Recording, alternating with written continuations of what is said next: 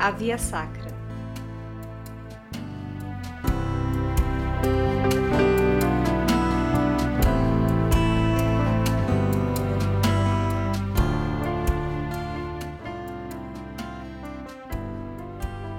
Ele não tinha aparência nem beleza para atrair o nosso olhar,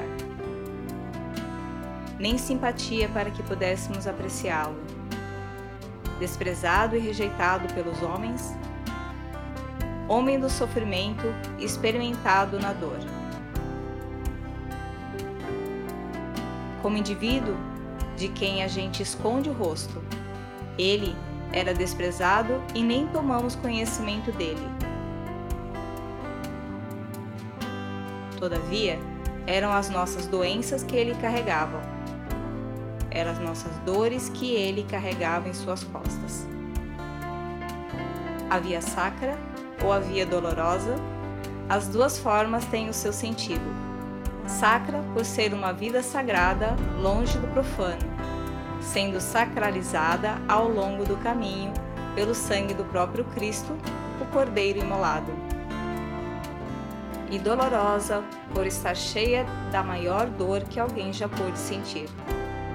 Uma dor que não era a dele, mas de toda a humanidade que livremente carregava em suas costas.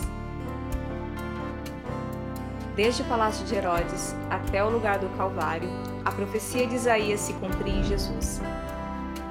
Carregando o patíbulo, parte horizontal da cruz, deixando que o seu ombro e suas costas, já castigados pelo flagelo, fossem ainda mais massacrados, acompanhado de dois malfeitores, sofrendo a humilhação popular peso da cruz que por vezes o levava ao chão e cada queda mais ferimentos, mais dor.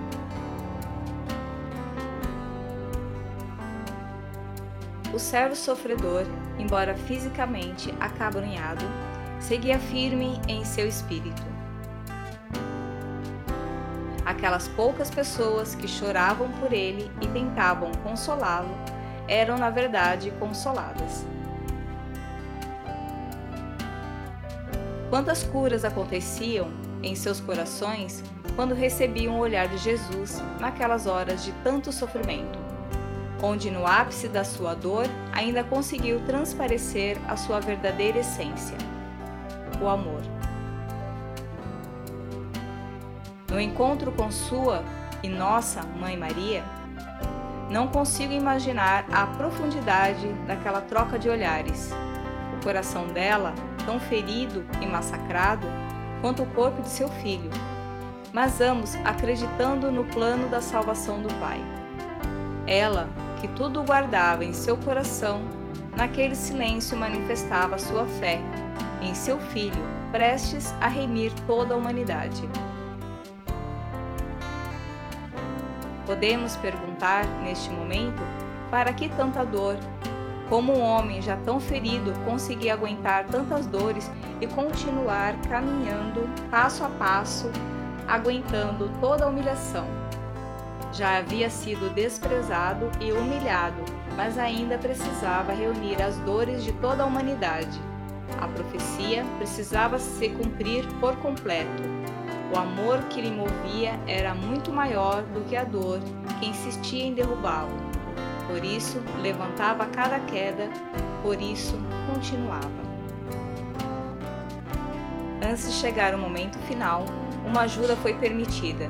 Sim, o Senhor permitiu que um certo Simão de Cirene o ajudasse, carregando a cruz junto com Jesus e tocando o seu sangue, que escorria por todo o seu corpo. Posso imaginar de quantas feridas quis o Senhor curar aquele homem naquele momento Antes da crucificação, Simão precisava ser curado, e o Senhor, em sua misericórdia, providenciou este momento.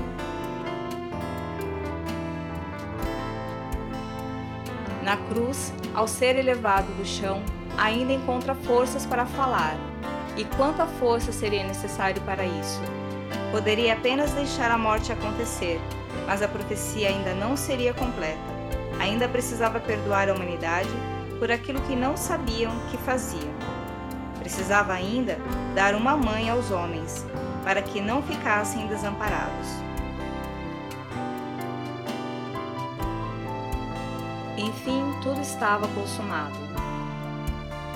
A terra estremeceu diante da morte do Filho de Deus. O sangue jorrou de seu peito junto com a água, e imagino que deve ter atingido o soldado que furou seu peito. E nessa hora, quantas curas não aconteceram também a este homem? Nossa mãe o recebe em seus braços. Antes a sua criança, que ela embalava no presépio, agora a consumação do plano da salvação de Deus. Uma sepultura rápida, um enterro improvisado, mas digno, e por ali ele não ficaria por muito tempo.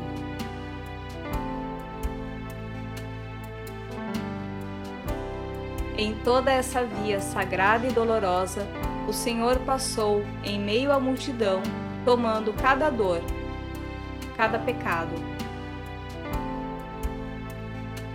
aquela multidão que o cercava, representando a multidão dos filhos de Deus espalhados pelo mundo todo. Também nós estávamos ali representados. Também nossas dores ali pesavam nas costas do Senhor. Também nós, naquele dia, recebemos a cura pelo seu sangue.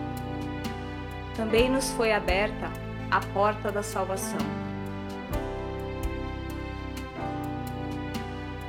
Nós vos adoramos, Senhor Jesus, e vos bendizemos. Porque pela vossa santa cruz remistes o mundo.